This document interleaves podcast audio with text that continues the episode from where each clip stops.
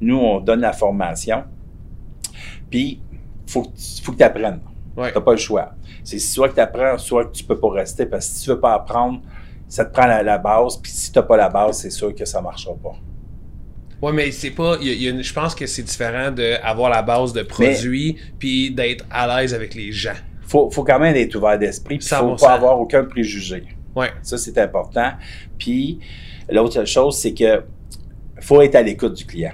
Si on écoute le client, on peut bien le conseiller. Puis si on ne l'écoute pas, ben c'est sûr que ça va aller. Ça ne sera pas comme on veut. Là. Mais Ouais. tu sais, les- je dis toujours aux, am- aux employés, c'est qu'il faut s'amuser en travaillant.